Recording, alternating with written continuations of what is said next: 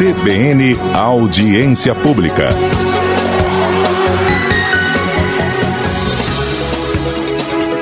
Apresentação Maria Odete. 9 horas e 35 minutos. Olá, muito bom dia. Seja bem-vindo à edição desta quarta-feira, dia 18 de setembro de 2019, do CBN Audiência Pública. Eu sou a Mariodete você nos acompanha pelo 101,9 em Porto Velho, pelo 93,7 FM em Guajará-Mirim, através do nosso site cbnamazônia.com e pelo nosso aplicativo para smartphones. No programa de hoje vamos falar sobre educação ambiental. E para explicar melhor sobre esse assunto, estão aqui comigo no estúdio Marcelo Ferronato, biólogo, mestre em ciências ambientais, ambientalista na Ecoporé, e o capitão Adenilson, subcomandante do, do Batalhão Ambiental.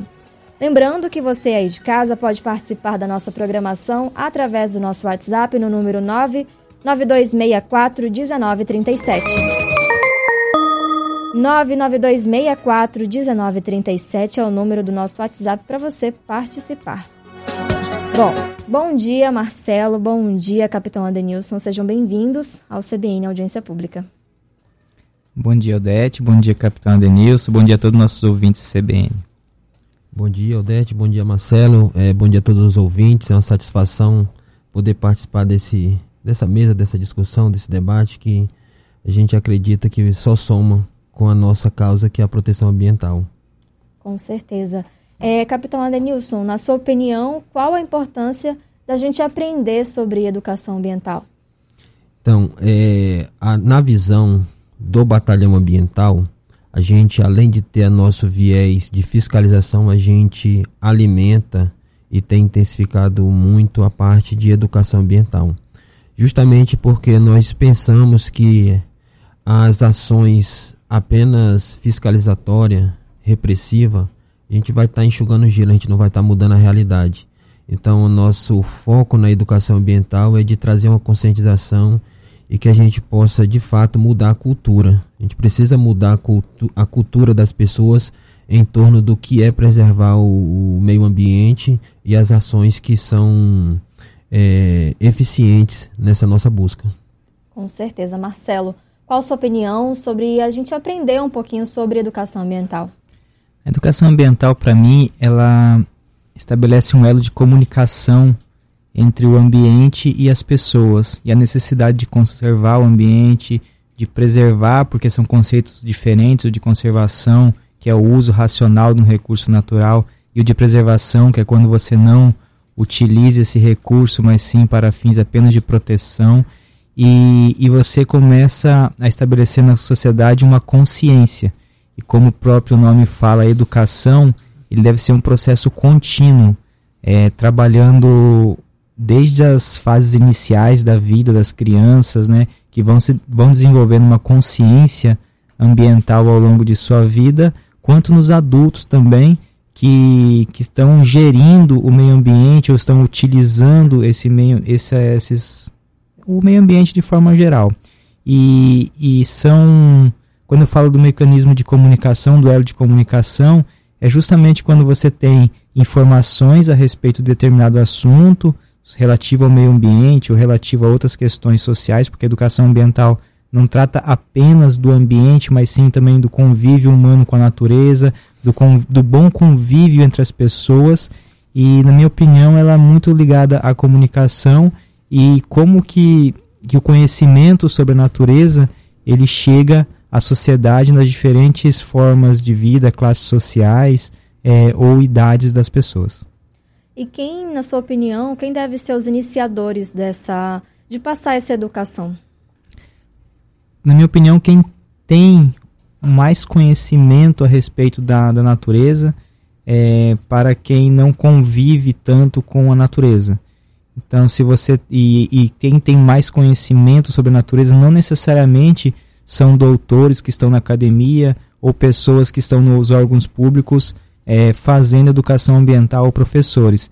Aí você envolve aqueles que estão que vivem na natureza mesmo, como povos indígenas, populações tradicionais, que têm um enorme conhecimento sobre esse ambiente é, Ou seja, são todos da sociedade que estão diretamente envolvidos, que podem, através de suas experiências, é, estarem compartilhando esse conhecimento com outras pessoas que, que têm uma relação muitas vezes negativa com o ambiente.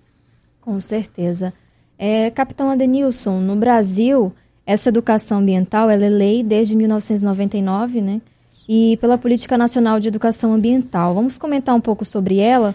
Qual que é a importância dela na nossa sociedade? É, na verdade, a própria Constituição Federal ela já resguarda em mais ou menos uns 10 dispositivos legais é, falando da relevância dessa preservação dos nossos recursos da biodiversidade como um todo, né? E em 99 culminou com a lei, né, que é a lei 9795 que rege essa tratativa sobre a educação ambiental, né? É, ao rigor da lei, né, pelo que traz a educação ambiental, ela passa desde as séries iniciais, né, com algo mais formal, bem como pela pela evolução da criança dentro da convivência dela escolar. E o batalhão ambiental ele, ele entra nesse viés de educação, não com a parte formal, que caberia às instituições de ensino né, é, promover, mas com uma educação, nós chamamos de não formal, que aproxima esse público da realidade ambiental, é, apresentando né, algo que, que chama a atenção, que pode despertar esse interesse desse público pela questão ambiental. Então nós trabalhamos mais com educação não formal. É realmente essa de aproximar, de levar conhecimento. Nós apresentamos a, a fauna silvestre, né, a, a, é, participando, tentamos trazer ao ambiente para que ele ali integrado ele possa realmente despertar essa conscientização para isso que é um requisito legal, né? Que o Estado deve promover essa educação ambiental. É isso. É, chegou aqui agora no nosso programa o Flávio Terracini, ele que é biólogo e professor. Bom dia, Flávio. Bom dia, bom dia a todos os ouvintes. Aproveitando a, a sua chegada, explica pra gente, fala pra gente qual a importância de saber sobre educação ambiental, falarmos sobre. Então, na realidade, nas escolas, eu acredito que é muito importante falar isso, principalmente para a geração atual, porque eles serão os adultos no futuro. Então, se trabalhar na base, né, orientando essas crianças de hoje a importância de se preservar, a questão das queimadas que a gente acompanha, que está aí drasticamente hoje, está mais lá para o Pantanal, aquela região do Mato Grosso. Então, se você não queima, você acaba não emitindo mais gás na atmosfera. Se essa criança tem essa conscientização hoje da importância disso, a questão das doenças, dos problemas na saúde humana, no futuro ela vai ser o adulto que vai conscientizar seus filhos. Agora sim, na minha visão, você não deve preservar apenas o meio ambiente, você tem que preservar o ambiente como um todo né, que envolve a água, envolve os animais, né, os recursos, enfim, toda a floresta, toda a biodiversidade. Acho que é muito importante falar nesse tema. Hoje, nas escolas, a gente percebe que estão sendo tratado esse assunto? Então, algumas escolas, eles fazem trabalhos pontuais, né? o próprio pessoal da Polícia Ambiental faz algumas ações, tem alguns é, grupos de eh, estudantes ou de acadêmicos de universidades e faculdades que vão fazer algumas ações pontuais. É, nos próprios livros de ciências e biologia, tem lá sim um ponto onde se fala sobre os problemas ambientais. Então, acredito que os professores, né, eles trabalham isso com os alunos, mas talvez de uma forma mais superficial, porque existe muito conteúdo.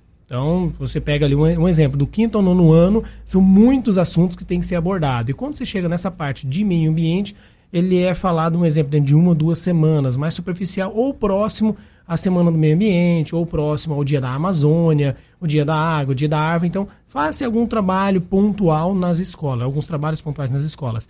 Que acho que deveria ser ao longo do ano todo, né, para se trabalhar, principalmente agora nessa época da seca, fala mais sobre a questão da, das queimadas. Na época da chuva, falar sobre as, as enchentes e também os problemas ocasionados pela contaminação da água. Então, acho que é muito importante falar da preservação desse meio ambiente, porque a ação que o homem faz, poluindo e contaminando isso, retorna para a gente em forma de problemas respiratórios, problemas com doenças eh, e patógenos, como a gente tem acompanhado por aí. Com certeza. Marcelo, a gente está falando sobre essa questão de explicar para as crianças o ensino inicial, né? Mas tem alguma forma da gente também alertar os adultos quanto a essa educação ambiental? Certo. Primeiro eu queria fazer um complemento à fala do Flávio, é, porque assim, a educação ambiental ela é colocada na lei de diretrizes e bases da educação é, como um tema transversal. O que, que seria um tema transversal? Todas as disciplinas afins à, à questão ambiental, os professores devem incorporar essa temática às suas aulas. Vou dar um exemplo muito simples disso. Digamos que a escola ela tem um pequeno viveiro de mudas para reflorestar ou então arborizar a escola ou aquele bairro.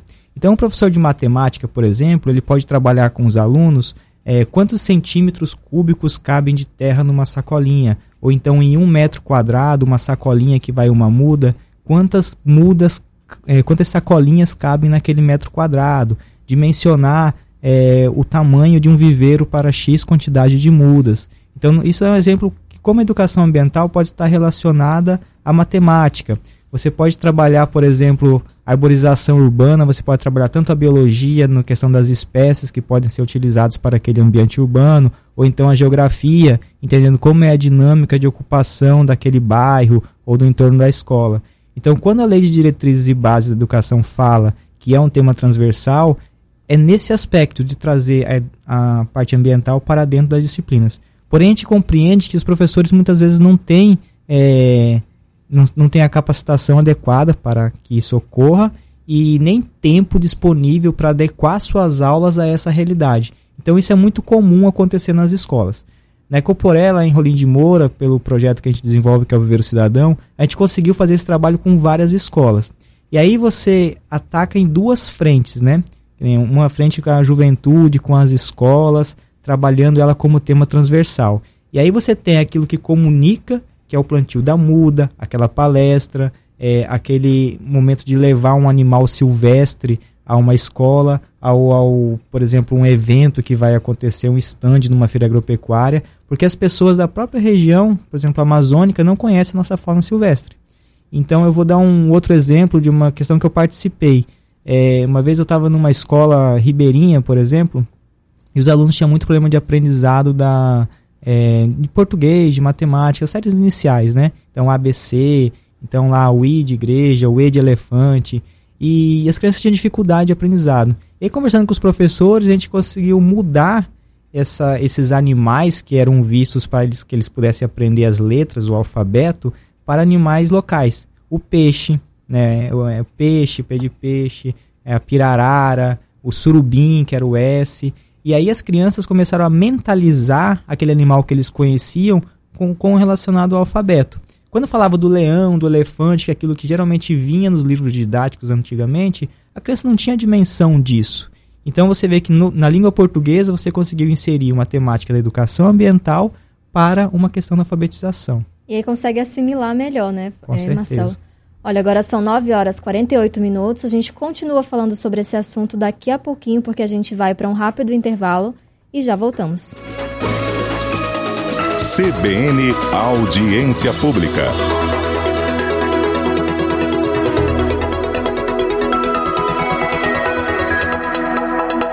9 horas e 51 minutos, voltamos com o CBN Audiência Pública. Hoje nós estamos falando sobre educação ambiental e para falar melhor sobre isso, aqui comigo no estúdio está o Marcelo Ferronato, biólogo, mestre em ciências ambientais, ambientalista na Ecoporé, o capitão Adenilson, subcomandante do Batalhão Ambiental, e o Flávio Terracini, biólogo e professor. Bom, voltando na, na questão da educação para os adultos, Flávio, como que, a gente, como que a gente pode fazer? É, é, é só uma, uma observação. O, o, Marcelo, nós somos da mesma turma, né, Marcelo? Estudamos juntos. biologia juntos. É, biologia juntos. E trabalhamos numa área bem semelhante, por sinal. Assim, na minha opinião, os adultos é mais difícil trabalhar, principalmente na parte de educação ambiental, porque tem a questão dos paradigmas. Né? Então, é, é mais difícil, é aquela história. Você não tem como colocar mais água em um copo cheio. Então, os adultos dizem, ah, eu tenho né, o conhecimento, eu tenho a razão, o copo já está cheio. O que a gente brinca é que as crianças, elas estão mais abertas ao novo, mais abertas aos novos conhecimentos. Então, o copo delas está mais vazio. É, mas dá para trabalhar com os adultos. Né? Eles, têm, eles têm mais consciência do que uma criança que às vezes, poxa, eu sei que um incêndio vai gerar gás carbônico e isso vai gerar doença. O adulto, ele sabe disso, ele tem ciência disso. Então, um exemplo, quando a pessoa vai lá, coloca um fogo numa área às vezes ele não imagina que aquilo vai virar um incêndio florestal. Às vezes ele quer queimar, sei lá, o lixo do quintal. Se tem um vento ali, aquilo sai do controle, vira um incêndio florestal e pega a floresta, enfim. Então você tem um dano muito maior ao ambiente, aquilo lá. Então, é, trabalhar com os adultos é importante, eles têm que ter uma consciência. Hoje as redes sociais, né, tem muitas pessoas que compartilham as famosas fake news, porque às vezes não tem essa consciência. E curiosamente, a maior parte de quem faz isso são os adultos, que deveria ter mais consciência do que uma criança. Geralmente a criança faz isso por inocência, já o adulto ele faz isso com consciência. É importante que todos tenham ciência de que existe o dano ambiental. Isso é uma perca, não só para os animais, mas também para a população. É, é um exemplo. Eu sempre falo que, de quem é a culpa da dengue, da zika, da chikungunya, do maiaro, da febre amarela? De quem é a culpa? Todo mundo culpa o mosquito. O mosquito não é o culpado. Ele nem sabe que ele está contaminado. Ele nem sabe que ele transmite a doença. É um vírus que está lá na saliva dele. Quem é o responsável? são os humanos que criam o mosquito. Como? A gente deixa a água parada. Esse mosquito nem é do Brasil, ele é africano. E ele só existe no Brasil, em todos os 99% dos municípios brasileiros, existe o Aedes aegypti, porque nós criamos os mosquitos em casa. Então, claro, às vezes inconsciente, você não sabe que tem água parada lá no local, mas se você não tem água parada, não tem o Aedes e não tem as doenças. Então, isso é o quê? Uma conscientização, é a parte que a gente fala de educação ambiental. Ah, aí como acabar então com a questão da dengue, zika, com essas doenças? Tem que fazer a campanha o ano todo. Uhum. Se a pessoa não procurar água parada o ano todo na casa, uma hora vai aparecer mosquito. Em casa, por exemplo, eu faço isso o ano todo. E de vez em quando aparece mosquito. É um trabalho constante, né? Exato. E aparece mosquito que às vezes vem dos vizinhos. Então, assim, a água do cachorro, todos os dias eu troco. Teve um dia que eu fiquei três dias sem trocar água. Tinha larva de mosquito. Então, se você às vezes dorme no ponto, cria lá de mosquito. Aí o mosquito vira adulto e vai lá picar a gente transmite a doença. Né? E, e, a só, gente fica só... bravo, né? Exato. e só por orientação, o Aedes aegypti transmite oito doenças no Brasil para os seres humanos e 25 doenças no mundo. Então o Aedes aegypti, ele é transmissor de muitas doenças. Então, assim, ele tem, claro, a sua parcela de culpa, mas o principal responsável é os seres humanos que, né, que criam o mosquito ali. Então, a conscientização ambiental é referente a isso também. Com certeza. Capitão Adenilson, lá no Batalhão Ambiental, é, vocês sentem também que os adultos é, são mais difíceis de entender? Quais são as dificuldades que vocês enfrentam lá? É, o Flávio resumiu muito bem aqui. Quando fala-se em público adulto, a gente tem que tentar é a conscientização. Isso às vezes não é tarefa fácil, porque em muitos dos casos a, o, aquela pessoa que está ali de repente até produzindo algum dano ambiental, ele o faz até por depender financeiramente daquilo. A atividade financeira ele está atrelado àquela, àquela realidade. Nós conseguimos aqui no. O batalhão ele atua em todo o estado de Rondônia e nós temos algumas localidades aqui no estado que toda aquela, aquela aquele povoado, aquela comunidade, ela depende financeiramente de uma atividade que produz uma degradação ambiental. Vamos citar aí é, mineração, extração de madeira. Então, toda aquela, aquela cidade, aquela comunidade, ela depende financeiramente daquela atividade. E você conseguir é, conscientizar essa pessoa de que aquela atividade, que é o que traz o sustento para a família dela, está prejudicando o meio ambiente, que ela tem que é, não parar a atividade, mas saber equilibrar né, o que ela vai explorar do meio ambiente sem, contudo, degradá-lo. Então, certamente, é, levar essa mensagem para um público adulto ela é mais difícil, porém não é impossível. A gente trabalha em campanhas é, com, com atividades voltadas direto para esse foco e sempre aliado. A, a, nós, nós entendemos até que o público infantil ele é parceiro disso, porque quando você leva é, essa mensagem o público infantil, ele transmite no seio familiar. Né? Ele passa a ser um, um aliado nosso que está cobrando dos pais, dos responsáveis, essa proteção ao meio ambiente que ele aprendeu na palestra. Então ele se transforma um aliado na conscientização do adulto. Com certeza, ele fica ali lembrando, né? Porque acha bonitinho os bichinhos, então acho que é importante, realmente é importante falar sobre isso. Marcelo, as dificuldades que você percebe na hora de se falar de é, educação ambiental? A primeira delas é que muitas vezes, quando você fala de educação ambiental, parece que você está você tá sendo contrário a, a, qualquer tipo de uso da natureza. E não é bem assim. A educação ambiental ela, ela visa justamente a compatibilizar o homem e natureza, né? Como que você faz o melhor uso da natureza a nosso favor. Porque praticamente tudo que utilizamos, ela provém da natureza. Então essa é uma questão. Uma outra questão que nem o Flávio apontou é o, as campanhas contínuas né, ao longo do ano, porque você tem ações muito pontuais. É, você tem a época da, da, da, dengue, você tem lá a campanha da dengue. Aí você tem a época das queimadas, campanha das queimadas. É, você tem é, vários momentos, é, os dias comemorativos, as datas ambientais, você trabalha somente naqueles dias. Então você não tem um processo contínuo, isso é uma outra questão. É, a outra é a fragilidade dos órgãos públicos em relação à educação ambiental. Quando você, se você olhar de forma geral os órgãos públicos é, que trabalham a questão de meio ambiente, as secretarias de educação e o número de pessoas tem de recursos humanos, de recursos logísticos e recursos financeiros para a educação ambiental é ínfimo em relação é, ao orçamento dessas secretarias. É, a outra questão é a qualificação. Você tem uma dificuldade grande, porque muitas vezes na educação ambiental, para os próprios educadores ambientais, não é visto como um processo contínuo. Ele é visto como é a palestra, que são ações pontuais, né? Uma palestra, é o plantio da muda, e não é necessariamente isso.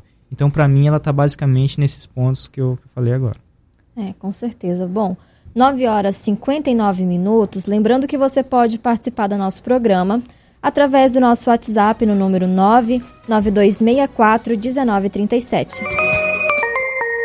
99264 1937 é o número do nosso WhatsApp para você participar.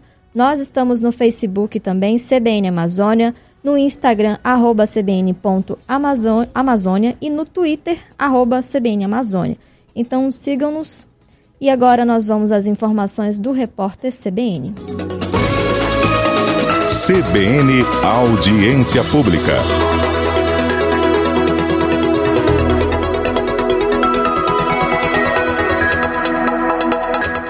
Dez horas cinco minutos, voltamos com a audiência pública e no programa de hoje estamos falando sobre educação ambiental. A gente fala agora com o capitão Adenilson para saber como é desenvolvido o trabalho do Batalhão Ambiental, como que é a estrutura de vocês. Bem, o Batalhão Ambiental, ele, como eu disse, falei no início da fala, a gente tem uma, um viés de fiscalização e o viés de educação e conscientização. E quando a gente fala em educação, a gente tem um setor específico que nós intitulamos de CETEA, que é o Centro Temático de Educação Ambiental. Temos policiais destinados apenas para essa finalidade, inclusive numa equipe composta por pedagogos, com pessoas com formação que possa realmente ter mais eficiência no repasse dessa, dessa proposta. Nesse centro temático, é, nós temos a estrutura dentro do prédio do batalhão que é aberta a visitações. Muitas escolas, a procura, em, é até bom enfatizar que a procura bem bem expressiva de escolas, tanto de Porto Velho como de Candeias, porque a nossa sede é em Candeias do Jamari. E essas crianças fazem visita, né? E ao chegar lá na nossa estrutura lá, encontram quatro ambientes temáticos, né? É, um específico sobre recursos hídricos, onde toda a estrutura, a pintura ambientaliza realmente esse público com o que será tratado, né? Então nós temos lá uma, uma sala de, de recursos hídricos que vai abordar a importância da água, a, a por que preservar né, as APP, área de proteção permanente, né, qual é o objetivo disso, as fontes de energia limpa, sustentável e, e aborda isso nessa sala de recursos hídricos. Nós temos também uma, uma sala sobre poluição, que ela vai falar sobre o descarte de resíduos sólidos, a melhor maneira correta de se fazer e isso dentro do ambiente, como eu falei, realmente é, ligado à temática que está sendo abordada. Temos da biodiversidade, que vai também é, trazer esse tema dessa convivência harmônica do homem com a natureza. Né? Bem falou que o professor que, quando a gente fala em preservação ambiental, não estou falando em, em a sociedade parar de desenvolver, mas é um de, desenvolver de maneira aliada com a preservação do ambiente, do meio ambiente. Isso a gente trata nessa sala temática de biodiversidade.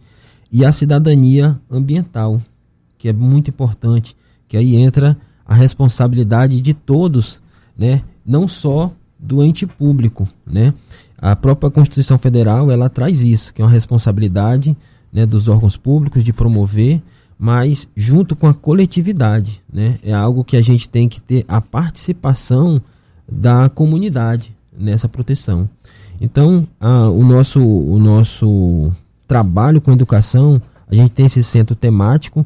Ao longo, só no primeiro semestre, a gente teve 12 mil visitas de crianças, né? E o trabalho agora no segundo semestre continua, atendendo inclusive alguns municípios mais afastados, é, recentemente Campo Novo, Buritis, levando é, essa educação ambiental para lugares mais distantes. Inclusive, educação ambiental até com o público indígena, né? A gente teve um trabalho também nesse primeiro semestre na, na tribo dos Carintiana, levando a educação ambiental, os cuidados, porque saber para não que não sejam vítimas da exploração do homem que quer é, explorar a, a reserva indígena. Então essa educação ambiental do batalhão ela tem esses tentáculos, né? Tanto o público infantil de escolas, público indígena, regiões onde nos mostram que a degradação ambiental está sendo crescente e uma maneira de intervir é justamente levando essa educação ambiental aliada à fiscalização. É isso. E quanto à questão dos crimes ambientais, qual que tem mais ocorrência aqui no estado? É, a, a gente por ter essa atividade fiscalizatória, ela também nos norteia como a gente vai atuar em todas as áreas. E as estatísticas que temos de apreensão, de infrações de ilícitos ambientais, elas colocam aí a extração de madeira como um dos principais crimes ambientais aqui no nosso estado. Tem um destaque, não quer dizer que é só. Nós temos atividade de mineração, que traz um prejuízo também muito grande para os nossos rios, para a, a, mineração também é, em área seca também. Então, esse é o principal ilícito ambiental que as estatísticas apontam em nosso estado. E falando ainda em crimes, né, Flávio, você estava comentando aqui no intervalo a questão da matança de animais. Você comentou um caso das onças, né? Por gentileza, se puder explicar para gente. É, é, só complementando a fala né, do comandante lá da, da Ambiental, é, é, isso é fantástico. Marca né, a vida de um adolescente ou de uma criança que visita um espaço desse, porque às vezes eles acreditam que a polícia é só a punição, é só o lado na verdade, os policiais eles estão do, do, lado da pessoa do bem. Né? Eles estão tentando reprimir ali uma prática que ela é ilícita, que ela é ilegal. Então, quem tem raiva da polícia, geralmente, é aquela, já ouviu aquela história, né? Ah, tem rabo preso, está fazendo uma coisa errada. Porque se todo mundo fizer as coisas certinho, tudo vai caminhar corretamente. É, o exemplo que eu estava citando é lá no Acre, né, um pouco tempo atrás, passou até no Fantástico, é, algumas pessoas, desde a década de 80, eles saíam para a prática de matanças de onça. Então, quando você mata uma onça, aí as pessoas falam, ah, mas a onça ela ataca os animais, ela ataca o cachorro, ataca o boi, o bezerro e ataca as pessoas e mata as pessoas. Eu acredito que até a Pro Carnívoros, que é quem trabalha com isso no Brasil, se eu não me engano, é um ou é dois registros apenas de pessoas que foram mortas por onças que entraram realmente em um, em um, ambiente onde elas estavam e, infelizmente, é um carnívoro e atacou os seres humanos. Mas não é um animal que comumente ataca os seres humanos. Nós não fazemos parte da dieta das onças. Claro que um bezerro, um porco, um cachorro, ele pode sim ser atacado por uma onça e realmente ela vai matar. Mas, para que a onça faça isso, os animais lá da floresta, que é o alimento natural dela, ele já meio que foi extinto. Principalmente pelo, pelas próprias pessoas que moram lá. Então, se você mora num sítio, numa propriedade, você mata a paca, mata a cutia, né, mata a capivara, que é o animal, da, é o alimento da onça, ela vai ficar com fome e vai começar a atacar os animais domésticos. Então aí vai próxima residência, atrás de galinha, enfim. E tem toda essa problemática. Então o próprio homem, ele acabou ocasionando essa, esse conflito entre esse carnívoro, que é a onça pintada, que é que existem poucas na natureza. Eu vi uma estatística, parece que existem menos de 5 mil onças vivas na natureza, isso é uma quantidade muito pequena. Se continuar assim, futuramente ela vai existir.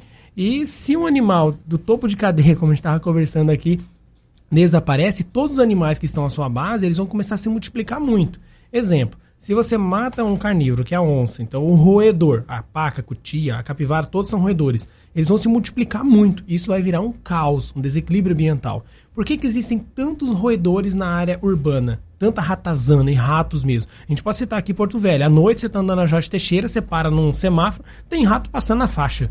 Né, em cima da, da faixa ali, aquelas ratazanas enormes. Por quê? Porque não tem o predador. Quem é o predador? É a cobra, né? Ou às vezes um gavião, é um outro animal que vai comer. Porque às vezes o ser humano vê uma cobra em casa, ele vai lá e mata. Então aquele roedor ele vai se multiplicar muito. E o que isso é ruim para o ser humano? As doenças.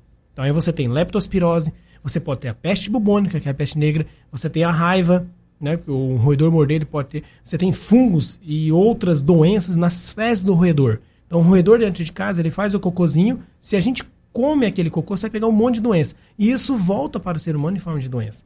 É, só para finalizar a fala, a questão da onça. É, você tem a capivara, que é um roedor. Você matou a onça, você vai ter muitas capivaras agora. A capivara, ela no sangue dela existe uma bactéria chamada Rickettsia ricketts. É uma bactéria da febre maculosa. O carrapato pica capivara e pica o ser humano e mata o ser humano. Aí todo mundo culpa quem? Culpa o carrapato e culpa a capivara. Que na realidade eles estão lá na natureza nesse exato momento carrapato se alimentando da capivara. Quando o homem vai pescar, vai no rio, vai na floresta, entra em contato com esse carrapato, que às vezes é o micuinho também, pega essa doença e acaba morrendo. E em Rondônia, até dois anos atrás, a gente não tinha essa doença. E agora ela já chegou em Rondônia. Então nós temos em Rondônia a febre maculosa, foi registrado no município de Ariquemes e também aqui no município de Porto Velho. Então já é uma realidade que está chegando. E em São Paulo e também em Minas, se vocês olharem na internet, o pessoal que está ouvindo a gente, só pesquisar lá, febre maculosa ou doença do carrapato, a estatística ela é assustadora. Só para ter uma ideia, de cada 100 pessoas, 80 podem morrer com essa doença se não for para o hospital. E mesmo indo para o hospital, que existe o tratamento, existe o remédio, que o médico vai indicar, 40% pode morrer. Então é uma doença muito letal. Resumindo, é o próprio homem que ocasiona isso no meio ambiente. Por isso que nós temos que ter a conscientização, por isso que tem esses trabalhos em escolas, para conscientizar as pessoas. Tomem cuidado, porque se você causa um desequilíbrio ambiental, isso acaba voltando para a gente em formas de doenças. É uma consequência, né? Uma sequência de, de fatores ali que levam a essas doenças. Exatamente. Esses... E... Uma reação em cadeia. Exatamente. Marcelo, quais são as consequências? Aqui o Flávio já falou uma delas, mas quais são as consequências de ficar matando esses animais e também do desmatamento, como o capitão Denilson falou aqui? Então, o, geralmente a, a, a alteração no ambiente, ela, o impacto inicial é, é o desconforto ao ser humano. É, a gente fala, geralmente fala de educação ambiental, geralmente a gente fala de floresta, de como que o desmatamento afeta a vida das pessoas, afeta a biodiversidade. E você tem também muitas consequências no ambiente urbano. E aí eu acredito que a maior, a maior parte dos ouvintes nesse momento estão no meio urbano.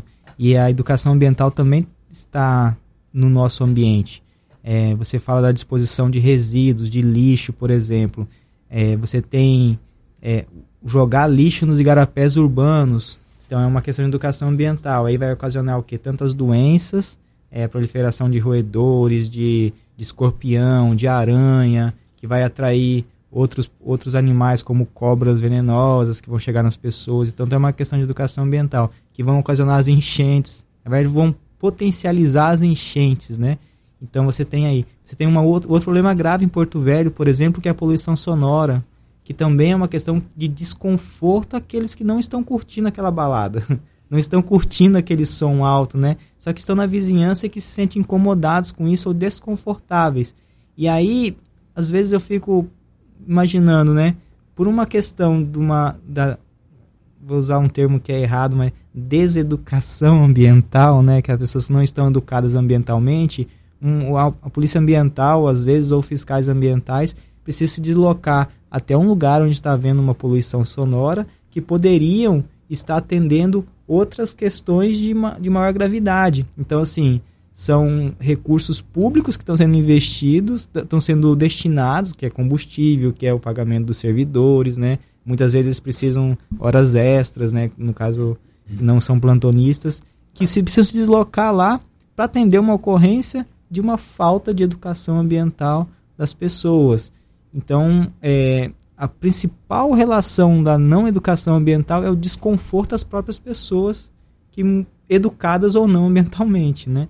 Então, para mim, ela está muito relacionada a isso. No ambiente urbano, eu acho que o principal, né, capitão, é poluição sonora, exposição de resíduos, devem, tá, de devem ser os mais, os mais preocupantes. Você tem casos assim que às vezes são colocados nas redes sociais, né, pequenos vídeos do, do pessoal é, pega o seu lixo e em vez de jogar no, no lugar adequado, que deveria ser mais adequado, mas não é tanto, mas é o lugar de exposição oficial de resíduos que é o lixão, estão é, jogando na beira do igarapé, ou então em todas as saídas da cidade. É verdade, Marcelo. Bom, a gente volta daqui a pouquinho no próximo bloco com muito mais bate-papo, porque agora a gente vai para o intervalo rapidinho, 10 horas e 18 minutos. CBN Audiência Pública.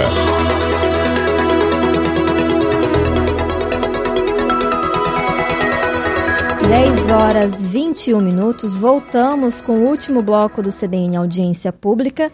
Hoje nós estamos falando sobre educação ambiental e aqui comigo para falar sobre o assunto está o Marcelo Ferronato, ele que é biólogo, mestre em ciências ambientais e ambientalista na Ecoporé, o capitão Adenilson, subcomandante do Batalhão Ambiental, e Flávio Terracini, também biólogo e professor. Bom, Gostaria de saber de vocês quais são as atitudes que a sociedade deve adotar para contribuir com o meio ambiente. Flávio. Olha, acho que na minha opinião, a gente sempre citou aqui até agora né, os problemas, né, a culpa, enfim. Na verdade, é, rede social hoje em dia ajuda bastante, principalmente se você compartilhar coisas boas. Então, são as boas ações. Por exemplo, teve uma campanha de plantios de árvore bora compartilhar, bora plantar árvore também. Isso vai contribuir para a melhoria do que? É, para acabar com o desmatamento, por exemplo. Se você está plantando árvore, vamos supor que alguém derrube uma árvore, você planta duas, se todo mundo fizer a sua parte, isso rapidamente vai é, minimizar aquele problema ambiental. Se as pessoas não poluir, isso também é uma ação. Então, nas redes sociais, eu acredito que hoje em dia está muito negativo. As pessoas só querem compartilhar coisas ruins, coisas negativas. Isso vai que é notícia ruim, vai embora. E por que não fazer isso também com as coisas boas? Então, existe uma boa ação, existe uma campanha, uma palestra, uma atividade promovida, por exemplo, pela própria Polícia Ambiental ou por alguma, algum órgão, ou escolas. Então, acho que isso são coisas positivas que as pessoas podem plantar, aquela sementinha do bem, e isso vai contagiando. E aí você começa a reverter esse quadro negativo. Então, nós temos problemas hoje? Temos, mas moramos num dos melhores países do mundo. Né? O Brasil ele é ainda um dos melhores países do mundo. A Amazônia, por exemplo, eles falam, ah, o desmatamento, desmatamento, desmatamento. Ok, existe, existe. Existe a queimada? Existe. Mas nós ainda temos 80% de floresta preservada. E o que nós temos nessa área preservada? Ninguém fala. Por que não fala? Porque só está focado nos outros 19, 20% negativo. A Mata Atlântica, ok, ela ainda tem 5% de área preservada. Lá se fala muito no mico-leão na cara dourada, fala na preservação das florestas, enfim. Então você tem que inverter essa parte negativa e começar a compartilhar coisas boas. Eu acredito que se você fizer isso, eu sempre tento fazer isso, né, as notícias positivas, é, e sair um pouco dessa parte negativa. Marcelo, na sua opinião, o que, que a sociedade pode fazer para ir contribuir com o meio ambiente? Buscar buscar informação, o primeiro ponto. A segundo momento é agir em forma de, de ação mesmo, de pegar essa informação e, e colocar em prática. E dentro daquilo da possibilidade que tem e daquilo que envolve o seu cotidiano. E a terceira ação é replicar. Para mim é nesses três momentos, é buscar informação, agir e replicar, que é ser divulgar o bem, divulgar aquilo que você faz de bom e da forma que você está agindo. E aí a gente tem um monte de ferramentas hoje para fazer isso. Com certeza. Capitão Adenilson, como que a sociedade ela pode estar tá contribuindo com o meio ambiente atualmente? Então, nós notamos hoje em dia é, uma discussão grande, né, socialmente falando, sobre as questões ambientais. E você vê defesas eloquentes aí, pessoas que falam, que reivindicam, mas às vezes isso às vezes palha muito no, no discurso. Na verdade, essa revolta, esse discurso, ele tem que se tornar uma prática de todos. Eu tenho que mudar a minha conduta. aquilo que eu estou pregando, aquilo que eu estou disseminando, né, sobre a preservação ambiental, eu tenho que vivenciar aquilo.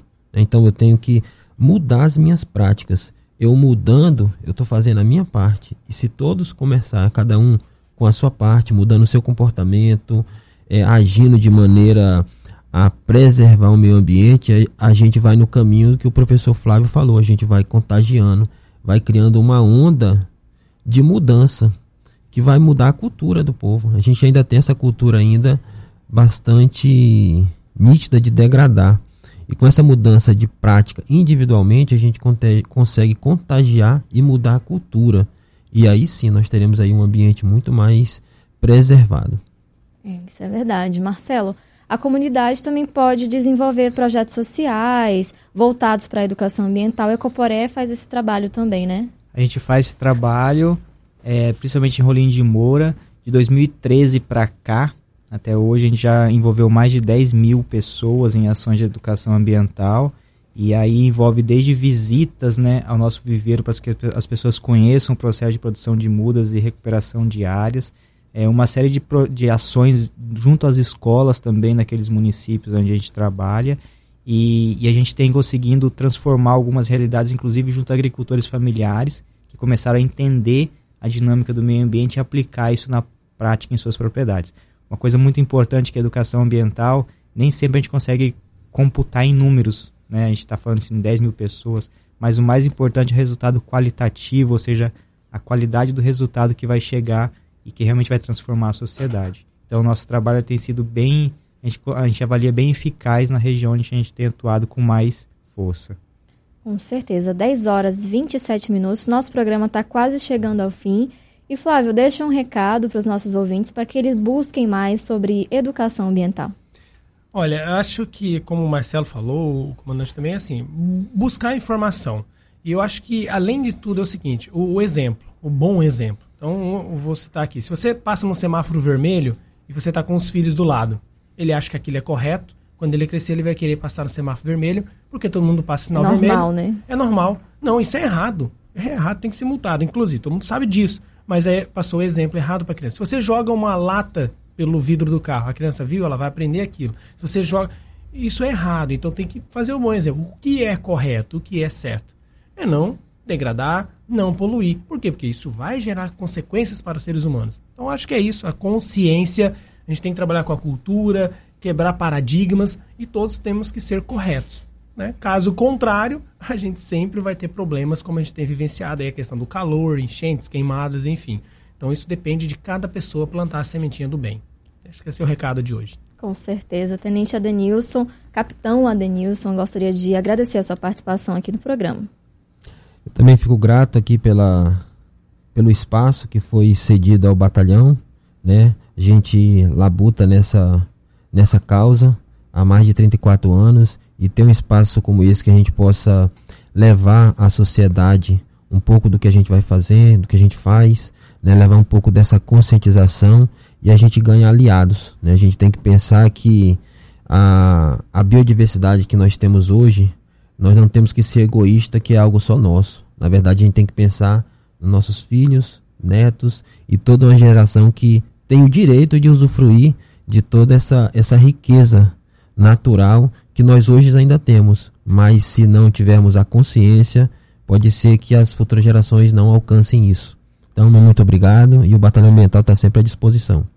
Marcelo, obrigada pela sua participação aqui com a gente hoje. Obrigado, Odete, todos os ouvintes, colegas de bancada aqui, e que possamos refletir sobre o que está discutido hoje e colocar em prática nas nossas vidas. Obrigado. Flávio, muito obrigada também pela sua participação. Ok, por nada. Boa semana a todos. E esse foi o CBN Audiência Pública de hoje. Nós falamos sobre educação ambiental e o programa de hoje contou com os trabalhos técnicos de André Dantas, a produção da Natália Ribeiro e da Thaís Gomes, a gerência de jornalismo de Benedito Teles, a supervisão de jornalismo de Juan Rodrigues e a direção regional de jornalismo de Luiz Augusto Pires Batista. Apresentação Maria Odete. Eu volto daqui a pouquinho no Boletim Rondônia. CBN Audiência Pública.